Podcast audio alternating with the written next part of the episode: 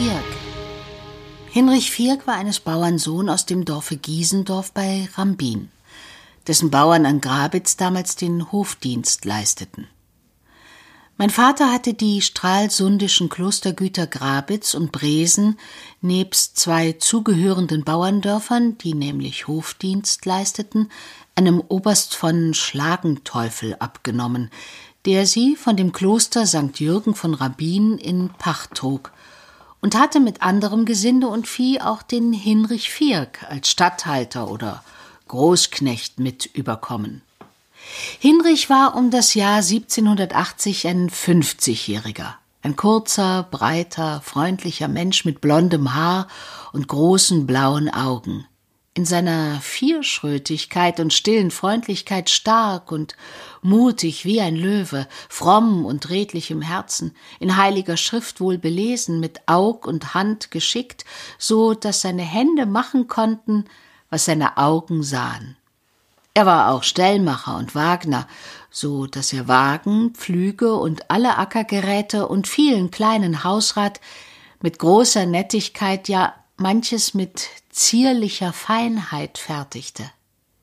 Ich habe dergleichen hübsche Handfertigkeit oft an Bauersleuten bewundern müssen, nirgends mehr als in Skandinavien, wo die Bauern an Kirchen, Häusern und allen möglichen Geräten häufig sehr feine und fast künstlerische Arbeiten vollenden.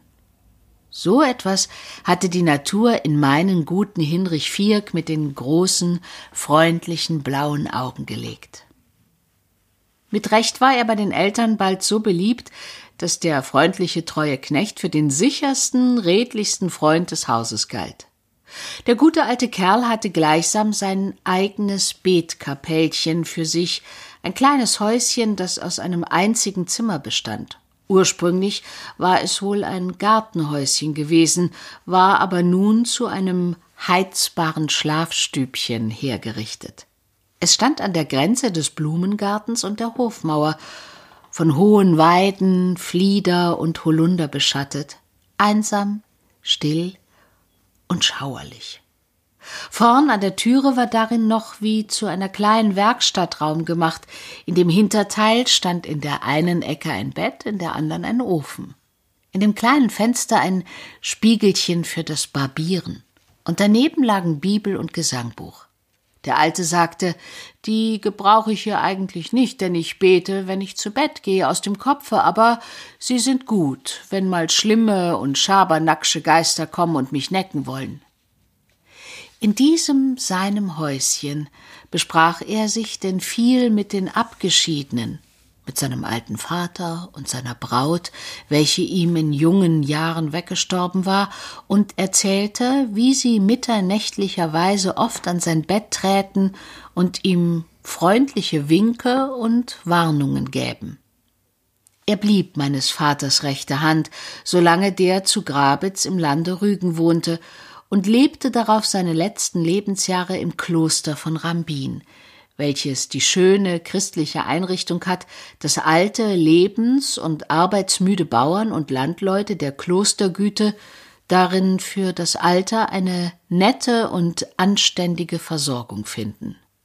Er kam jeden Sommer auf acht oder vierzehn Tage zum Besuch zu meinen Eltern nach Löbnitz und war dann auf einem wohlbeladenen Wagen, dessen Fracht aus Schinken, Käse, Weizen, Erbsen und so weiter bestand, nach Stralsund zurückgefahren.